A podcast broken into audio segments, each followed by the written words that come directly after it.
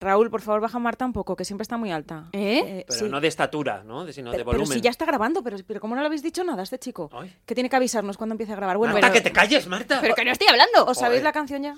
Sí, hombre, ya no la sabemos de memoria. Por eso tienes la letra Venga, aquí en la mano. La llevo en la mano, por si acaso. Yo creo que estamos listos, ¿no? En los 30 me planté, esto no es lo que imaginé. Nunca llego a fin de mes y me han dejado, vaya mierda, un sexto sin ascensor. Mi jefe es un explotador, lo único que tengo es una gran decepción. Oh, mama. Oh, yeah. Oh, yeah. Eh, bienvenidos, bienvenidos todos, bienvenidos Hola. amigos, bienvenidos enemigos eh, a un nuevo episodio de La Gran Decepción. Yo sé, ya que somos como una decena, o sois una decena de oyentes de este podcast, entre los que seguramente se encuentren por nuestras tres madres, las cinco hermanas de Marta. A ver, a mi madre hay que enseñarle. Eh, bueno, pero ya, ya Yo las le he tengo enseñado. que enseñar todavía, encontrar Spotify. Bueno, pero se suma además el amigo este al que atas toda una silla y le obligas a escucharlo. Él con esposa, sí. Exacto, y mi cuñado que yo también le obligo con amenazas que me hacen no tener que atarle, pero, pero también los domingos le A mí ya no me escuchan en salir- casa. No va a salir caro. Ya este no podcast. escuchan Sí, nada de lo sí, que sí, hago. la va a salir a devolver. Exacto. Pero bueno, si tú que nos escuchas aún no nos conoces, pues nos presentamos. Yo, la que habla soy yo, Diana de Lucas, y estoy como siempre súper bien acompañada por la maravillosa e inigualable Marta Critiquian Gracias por invitarme. Es un placer. y por el fabuloso e increíble Hombre. Bernie Barrachina. Increíble porque no te lo crees, Bernard Barrachina No me- soy yo. ¿Qué tal? No me creo que estés aquí con nosotras. Muy No te lo crees, Gracias por invitarnos a tu podcast, Diana. Increíble.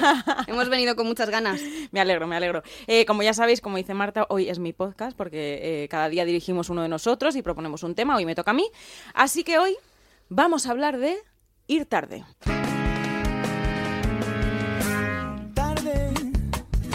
pronto ya se ha hecho tarde. Me adelantan los minutos, los segundos, por más rápido que voy, se me hace tarde. Qué mejor que esta canción del Canca para transmitirnos esta sensación de ahogo, de, de que no llego. Y es que aunque parezca que hoy vamos a hablar de puntualidad, no, no vamos a hablar de puntualidad, ¿vale? Bueno, no Yo- hablarás tú de puntualidad. Bueno, yo es que Es- no, yo, yo no puedo hablar de puntualidad porque siempre llego tarde, pero real. O sea, es una Claro. cosa que, que no, no, pero no quería hablar yo de esto. Quiero hablar de ir tarde en la vida. Ir tarde en la vida. Pues Sí. tú nos habías dicho ir tarde. Yo no me lo había tomado A por ver, ahí. Es que la gente tiene que saber que Eso nos es. preparamos el podcast pues de una manera un poco informal. ¿no? Sí. Diana pone en el grupo de WhatsApp que tenemos, que por cierto se llama Hipnotizados por otra movida que en algún momento contaremos.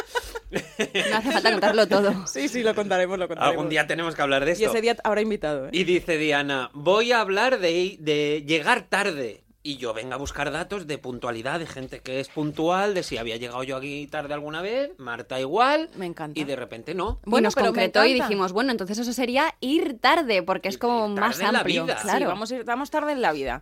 Que si estoy segura, o sea, al final mm, mm, vamos a hablar de una cosa que es que yo creo que nos ha pasado un poco a todos en algún momento, ¿no? Ya es tarde para empezar tal cosa, o ya estoy mayor para ser tal, cosa, tal cosa. Así que este es el melón del que vamos a hablar hoy. y, y- y bueno, yo buscando historias inspiradoras en Google, hola, buscando historias inspiradoras en Google, eh, eh, me salía todo el rato esta de Harrison Ford. Siempre sale Harrison Ford cuando buscas esto. ¿Por qué? Sí, no sé, porque el tío ¿En una debe ser que era carpintero y luego de repente decidió ser actor. Y, pero todas las historias que buscaba y que encontraba hablaban de gente que triunfó tarde. Y como yo ya sabéis que le doy la vuelta a todo, Vale. me parece un poco injusto que hablemos de triunfos, porque este concepto de triunfo es una cosa como muy personal, ¿no? Así que me gustaría que utilizásemos este capítulo, ¿verdad? Al menos esta primera parte, para que hablemos de en qué momento nos hemos sentido así. Hemos sentido que era tarde para nosotros para hacer algo.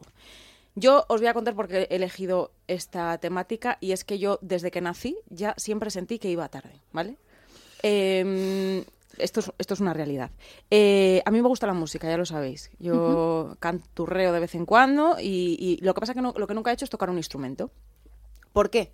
Porque yo ya con 10 años escuchaba en la tele, mira, este es José Luis, y decía, "Mm, llevo tocando desde los 3 años, y yo con 10 ya pensaba, voy tarde. Bueno, es que para la música, tía, es que hay gente que empieza muy pronto. Es ¿Ya? que es muy difícil no ir tarde en la música. Porque Sí. yo empecé a tocar cuatro acordes de guitarra también de adolescente. Pero eh, me parecía fácil y dije ya, con igual 29 años, dije voy a tocar piano. Bueno, Y me apunté a clases de piano. muy bien. Es verdad. Y, mm, pero es que es imposible. O sea, Que no, que no, que no, que Yendo no. un año a clases de piano, solo sé tocar dos acordes y ahora ya ni me acuerdo. Porque o Pero, todos pero los tú días, para qué fuiste a tarde. clase de piano? Que no vas tarde, que no, hombre, que no. Para el piano va es tardísimo. Bueno, para, para tocar en la... ¿Para dónde? ¿Para tocar dónde? Pero para tocar y- disfrutar del piano no vas tarde, claro que no vas tarde. Es algo que a mí este es un tema que me ha agobiado mucho siempre y que yo he dejado de hacer muchas cosas por esta sensación de que ir tarde. Y, y- aquí entramos un poco en lo que, esto me viene muy bien lo que dices, porque quiero hablar de que a qué dedicarte, ¿no? O sea, yo creo que tenemos como esta obsesión de que tenemos desde muy jóvenes que decidir a qué nos vamos a dedicar y que creemos que si cambiamos y damos un giro a nuestra vida en algún momento, toda la inversión que hemos hecho de tiempo es tirada al suelo.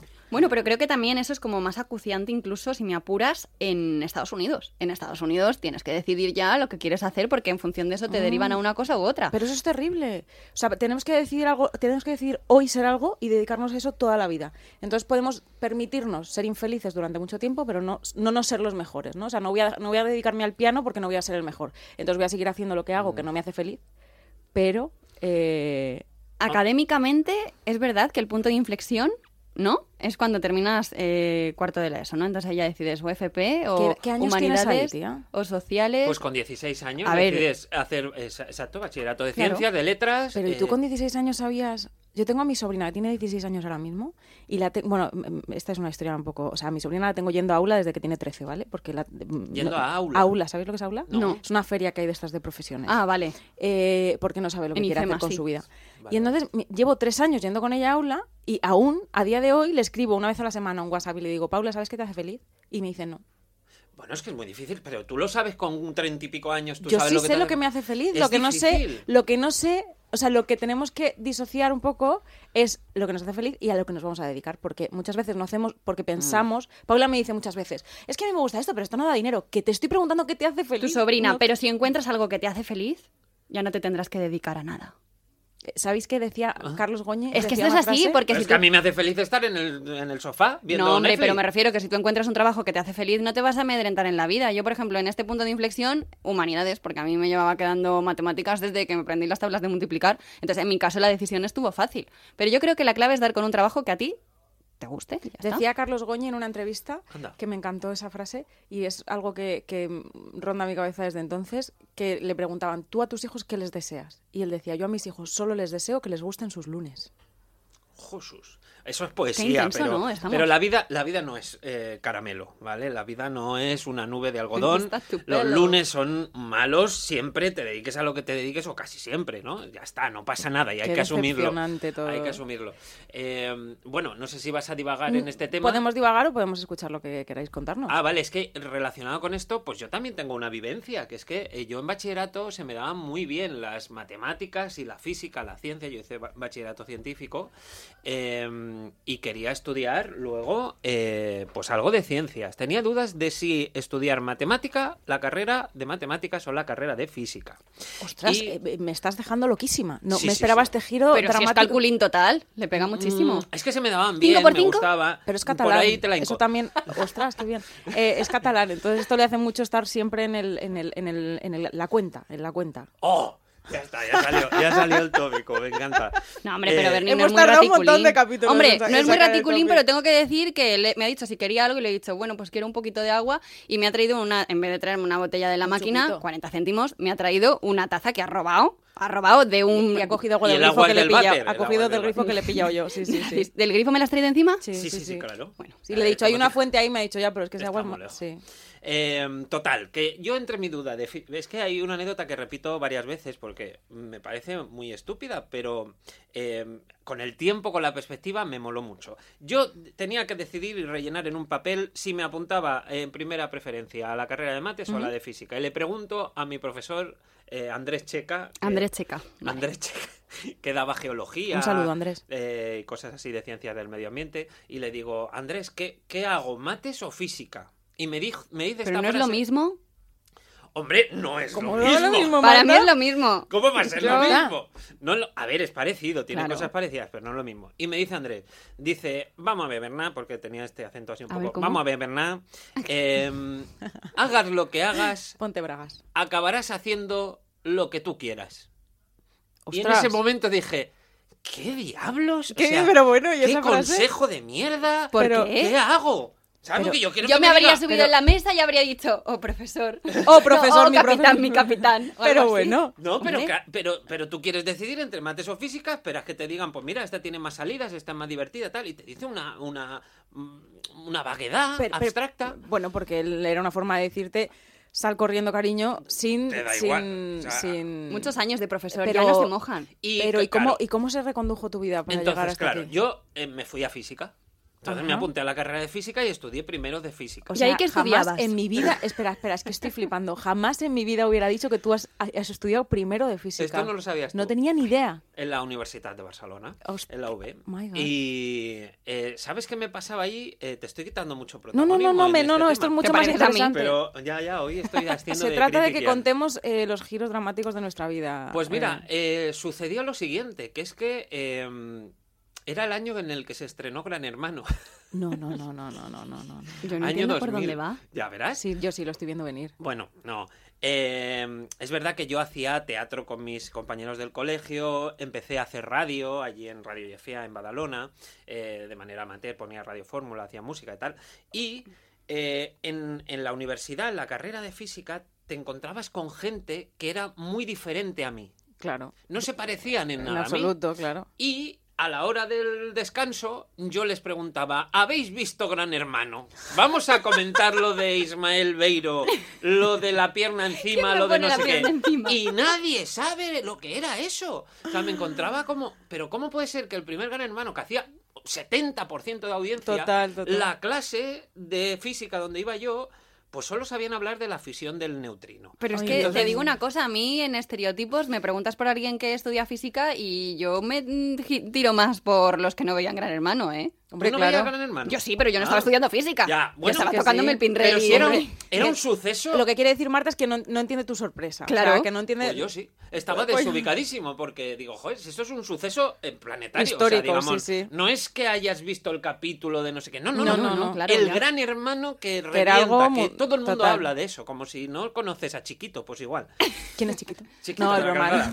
Y, y bueno, pues eh, yo viendo que era como una pieza que no encajaba ahí, por la gente, no más que por las asignaturas. Es verdad que las asignaturas de matemáticas se me daban bien, las de física no. Y Tenías que haber cogido Se les- matemáticas. Claro. Claramente. Puede ser. Y se le suma que, pues eso, que la gente no encajaba con, con mis preferencias, con mis Tú no encajabas con la nada. gente. Yo no encajo nunca en ningún sitio. no la gente contigo, es que todo se lo lleva él. Entonces, en, Pues en yo el- en el- en los, en los recreos conociste a la gente de periodismo.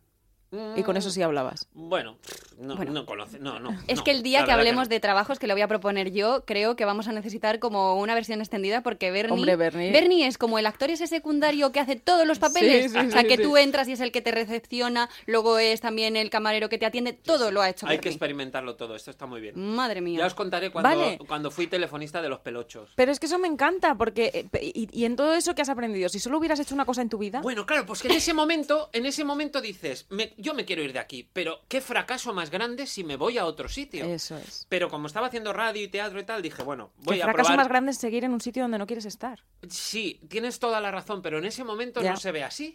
Y tus padres, claro, también te presionan. Bueno, el entorno social, mis padres la verdad es que eran muy buena gente, me apoyaban en todo, pero en el fondo había esa cosa de si dejas ahora una carrera, qué desastre, ¿no? ¿Qué, qué- a ¿Qué vas a hacer con tu vida? Encima para irte a hacer comunicación audiovisual, que eso era como la farándula, era en la nada, ¿sabes? Y- Artista. Y, con razón. Eh, entonces, bueno, pues había que ser un poco valiente para decir me voy a cambiar y me cambié y acerté. Pero podía haberme salido mal, ¿Y también es qué, verdad. ¿Y qué hubiera pasado si te hubiera salido mal? Absolutamente nada, hubieras vuelto a cambiar. Nada, pero ahora tiene todo el sentido una vez te cambias la frase de André Checa de hagas lo que hagas, acabarás haciendo, haciendo lo que tú quieras. Y dices, coño, ahora te he entendido, pero Pues me han sí. faltado 10 años para Sí, entenderte. Esto que has contado me recuerda a mí una anécdota que cuando yo en cuarto de la ESO, que ya pasabas a bachillerato, me quedaron como 7.000 asignaturas. Y entonces ese verano las recuperé todas, menos física, menos las de ciencias, o sea, claramente. Y entonces eh, mi- fuimos al instituto porque me tocaba repetir. Y mi madre le dijo a la señora del instituto, mire usted, mi hija mm, funciona muy bien bajo presión, pero como la haga repetir, o sea, este va a ser el fracaso de mi hija, pero aquí, o sea, de aquí se mete las drogas directo, porque si Ay, encima ay, tiene ay. un año en, la que, en el que esté ociosa, no sé qué, ¿crees que podríamos hacer algo? Y entonces me llama el, el profesor de física de entonces, que no- se llamaba Chechu, pero no recuerdo mucho más. Mira, como un poco como familiar. No, no, no, y me Chechu. dijo, Chechu, checha. Checa. Es como la, Checa, la checa, declinación. me llamó el hombre y me dijo la siguiente frase, Diana, te voy a probar estas dos, pero con una condición. Y le dije, ¿cuál? Y me dijo, que te vayas para letras, que tu paciencia no vales. Oh. Joder, o sea, te empujó. Entonces ya me empujó. Pero yo podría haber sido. Es que a lo mejor ahora, a día de hoy, quiero ser mm, algo relacionado con las ciencias, porque quizá ese hombre no era el mejor eh, profesor. Y yo hoy podría ser una física excelente. ¿Es tarde para que yo No, me dedique a no, la física? No, no, no, no. no. Yo lo que creo, tarde, yo lo que creo es que como que nos damos mucha prisa, ¿no? Por llegar eh, en el colegio académicamente, a lo mejor es. habría que cambiar el planteamiento y tú de repente te colocas ya con 23 años, con todo terminado y dices, ¿y ahora qué? Es que a mí a lo mejor, ¿sabes lo que te quiero decir? Y, y de hecho yo tuve la suerte de que como acabé quemadísima de estar tan pronto, entrar tan pronto en el mundo laboral, de decir, pues yo es que ya me voy de aquí, yo me fui dos años a Manchester y lo veo un acierto porque me parece realmente una faena que tú no tengas ni tiempo de plantear lo que quieres hacer y que te metas ya en la rueda de Total. salir de la carrera y trabajar en lo que realmente querías, pero trabajar en lo que realmente querías con que con 23 años vas a tener toda la vida para trabajar. Entonces, Pues, en eso no hace falta que vayas pronto, ahí puedes llegar tarde. Esa es una de las cosas, eh, de una de las preguntas que yo traía. Es, yo, por ejemplo, no he hecho nunca eso de, de irme fuera a vivir. ¿Es tarde para mí con 32 años No. para hacer eso? Pero ¿cómo va a ser tarde? Bueno, Hombre, no es pero- tarde, no es tarde. Pues hay cosas para las que puede parecer que es tarde y otras para las que no. Yo sí tengo la sensación de que ya es tarde para hacerme el momento Erasmus. Claro, es que luego también depende del contexto. o sea, Había mucha gente rarita de Erasmus, ¿eh? que decía, estoy de Erasmus, y le decía, José Luis, o sea, tienes 45 años. Estás a punto Claro. de la jubilación, que Erasmus. Es que si tú ahora te pones a estudiar eh, un- eh, física, como estás diciendo, te pones a estudiar física, te vas de Erasmus a Praga y te juntas con chavales de 21 años, pues igual no es que vayas tarde, pero te vas a sentir Descontextualizada. Pues como yo, la pieza que no encaja, ¿no? Es Mm. como qué narices hago aquí. Entonces, sí que en el fondo, aunque no sea tarde, sería conveniente intentar eh, est- estar cómodo en el contexto que te rodea. Ya.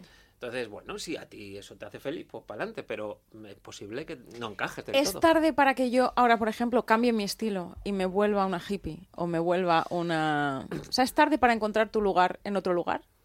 A ver, yo creo que ahí ya sería un poco lo que, lo que decía Checo. ¿Cómo se llamaba este señor? Checa. Checa, checa. Lo que decía Checa. Como el lavado checo. Lo que decía, checa, checa. Lo que decía Checa, que tú al final, si, si encontrarás lo que te haga feliz, ¿no? Vas a volver un poco al, al punto en el que tenías que haber estado por muchas vueltas que les dé, que le des, pero tú eres una persona. O sea, no creo yo ahora de repente que si me voy ahí de mochilera descubra que es lo mío. Puede que sí, pero creo que ya habría tenido como algún indicio, ¿no? Que otro. Me encanta, me encanta y además, sí, es posible. Y me encanta además la sensación que ahora entre los 30 y los 40 tenemos de, yo creo que es algo generalizado, de a lo mejor ahora no es el momento de tal, pero ¿qué nos pasa a los 40? ¿Qué nos pasa a los 40 que de repente todo el mundo piensa que llega tiempo a todo para, para comprarte una moto, para, para hacer running, para meterte en un triatlón? Pues suele pasar, igual no es nuestro caso, pero suele pasar que a los 40 mucha gente ya se está divorciando. Ajá.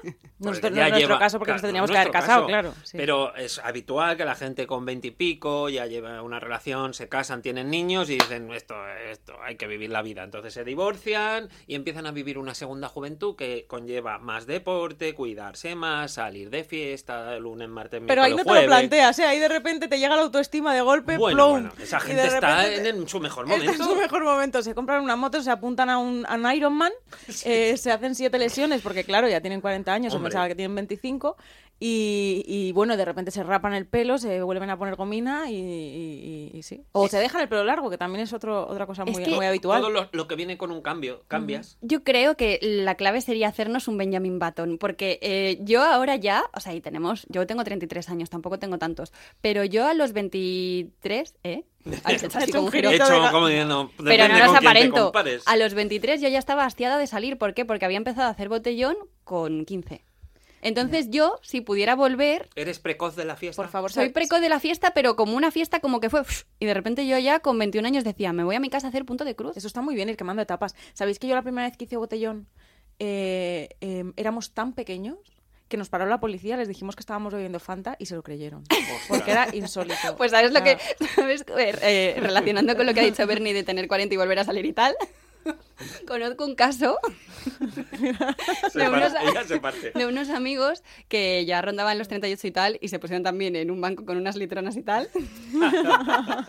y cuando fue la policía en plan, eh, ¿qué estáis haciendo?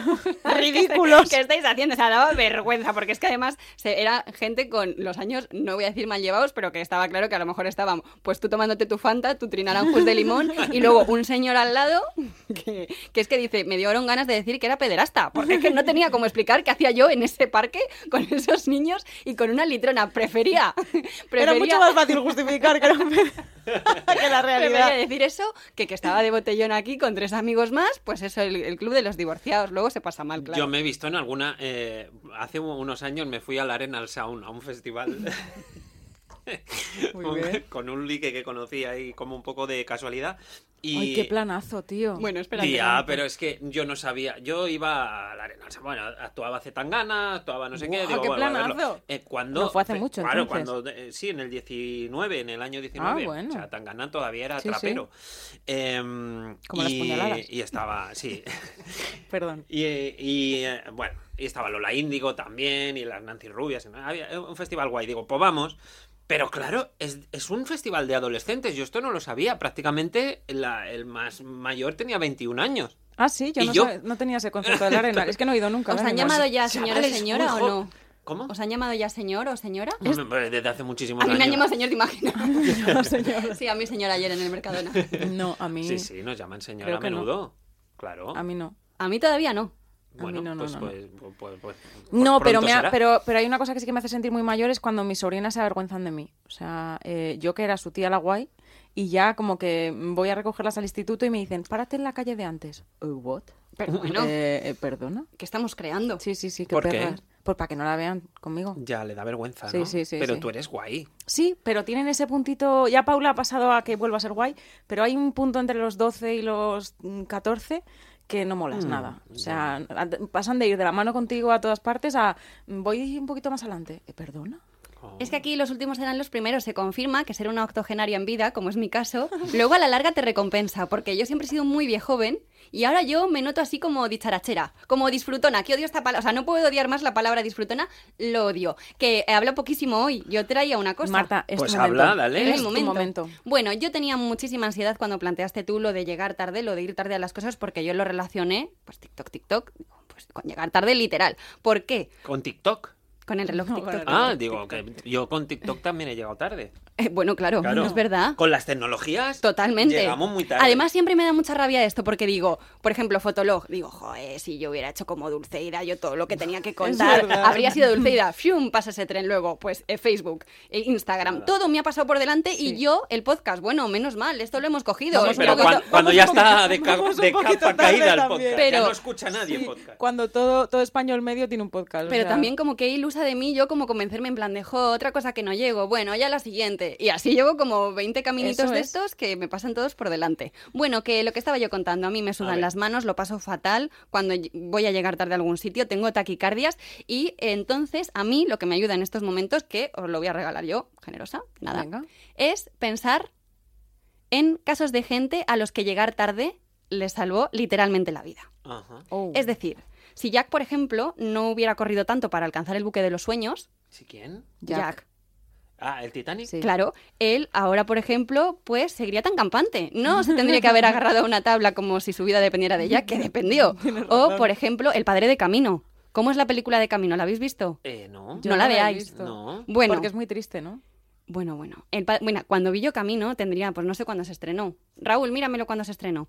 Pues yo no sé cuántos Míralo años tú en tenía. el móvil, deja a Raúl, Raúl que no, que yo le tengo que dar a Míramelo y tráeme un café, ¿vale? Y tráeme un café que te lo he pedido hace ya dos minutos. Bueno, que cuando yo vi Llegas Camino, tarde, mi en mi casa además tarde. tenemos como una fijación por el sufrir de la gente, entonces yo vi Camino con mi madre, llegó el momento ahí trágico, que no os voy a decir lo que es, pero os voy a hacer un sonido. Papá has muerto. Bueno, no os estoy desvelando nada, pero sería un poco la, la tendencia. Entonces, la vi la película, lloré con mi madre, llegó 2008, tenía, joder, pues tenía 18 años. Ya, 18 años, no está mal. Bueno, yo lo sufrí muchísimo. ¿Y tú pensaste que Llegó una hermana para? de llegó una hermana de extraescolares, nos pusimos otra vez a ver la película simplemente para ver su cara en el momento horrible. Y luego llegó otra hermana y dijimos, pues nos la vemos por tercera vez. Y nosotras Madre simulando que era una película alegre para que se llevaran el chasco. El caso, bueno, que si el padre de Camino no se hubiera dado prisa por llegar tarde, no habría muerto en ese accidente de tráfico de mortal. impuntualidades al final, ¿no? Sí, de impuntualidades totalmente. claro, Completamente. Y entonces lo que sí que os voy a comentar es que creo que hay como una vida paralela. La película está de Gwyneth Paltrow, en la que no coge un De- tren. de- perdón, la- la- de, de quién? De Gwyneth Paltrow, Ajá. que no coge un Es tren. que ella ha Es- estado en Manchester. es Esta una de actriz ma- nueva, esta acento mancuniano. Esto me pasó en una entrevista de trabajo que yo siempre hablaba en inglés y le dije, "Is- is my accent is from Manchester, I'm Mancunian. Y me dijo, "Mm, mi marido también. Entonces dice yo, "Mm, bueno, tampoco estuve tanto tiempo. Que Manchester yo me del inve- Norte. Eh, Luego, ya hablaremos un día de esto porque yo me he inventado muchísimo en inglés. Tú terminas ahí con un... Hombre, como tiene que ser. Claro, como tiene que ser. Pero bueno, que sí que os quería comentar, por ejemplo, que J.K. Rowling tardó seis años en escribir Harry Potter y la piedra filosofal. ¿Ves? Sí, Le podrían decir, oye, ¿Qué edad JK, tenía? ¿No lo sabes? Raúl, mírame cuántos años tenía Pobre JK. Raúl, pero pobre Bueno, a ver, Raúl. es que es como un A Raúl hay recurso que muy ponerle fácil. un micro, ¿eh? De todas maneras, eh, también, mira, está la música de Harry Sí. Potter, ¿no? No la he visto, ni he leído, los, ni ¿No? he leído los libros, ni Pues con eso sí que vas tarde. Eso sí voy tarde, pero a propósito, porque No. me ha pillado fuera ya ¿Sabes de- qué suerte tiene que ahora va a poder ver la serie? Bueno, la voy a ver ¿sabéis cuándo la he visto yo? ¿El Eh, eh, es como la decimoquinta. Nunca es tarde para volver a hablar de mis sobrinas, ¿vale? O sea, esto es ¿Otra una vez cosa que irá sucediendo. Vale, lo sé. Eh, mi sobrina. no me la- extraña que no te quieran ir contigo y que te digan que te quedes en una calle antes. Soy un poco, soy un poco pesada. Eh, mi sobrina Martina es súper, hiper, mega fan de Harry Potter. Eh, y entonces la he, tan empeza- típico. la he empezado a ver ahora porque me ha obligado ella. Entonces me las he tenido que ver. me las he- Da un poco de miedo, ¿eh? me las he tenido- Es como es con la canción, la Sí. canción es como de... Me las he tenido que ver ahora de mayor y entonces eh, me ha pasado una cosa seria y es que eh, mm, eh, la veía con ella los fines de semana, ¿vale? A lo mejor los viernes. Y, y, eh, ¿Qué está pasando con la música? Es que no me puedo concentrar. Marta, ¿qué? dile a Claudia si quieres que la ponga o que la quite. Eh, Díselo directamente. No, que quiero que la ponga, Ah, que se lo estoy diciendo yo. Claro. Claro, no, esto no es error de Claudia, es que creo que alegra todo. Me parece Claro. muy bien.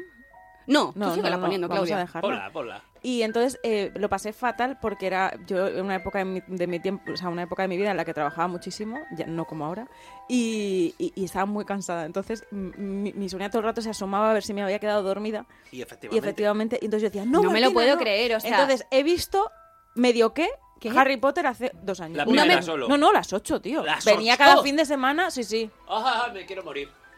J.K. Rowling terminó de escribirlo con 35 años, me está diciendo mi equipo de asistencia. Eh, si yo llego a saber, si yo llego a saber, tú, Bernie Barrachina, que no has visto Harry Potter en tu No. vida, y tú, Diana, que no te has leído los libros, a mí aquí no me veis. Pero es que... Hago un Wingardium Leviosa Mira, o como se diga. es que voy. yo ya estoy hasta las narices de esto porque me ha pasado Me con gustó, mucha eh, gente. me gustó, míratela. Con mucha gente que dice, no has visto, no has visto Harry Potter. Se llevan las manos a la cabeza, te gritan, te insultan y se indignan. Maldito madre. Iros a la tomar por culo a Sí, todos. no quiero ver esa mierda película que es para niños. A me mí- da A igual. mí me pasa con Juego de. Tronos. Tengo ya mundo, ¿no has visto trein- Juego Que de no has Tronos? visto Juego de Tronos. 39 años ya. No quiero ver películas de niños de fantasía. Oye, ¿por qué a tus trajiste los. Teletubbies el otro día? Hala, Eso.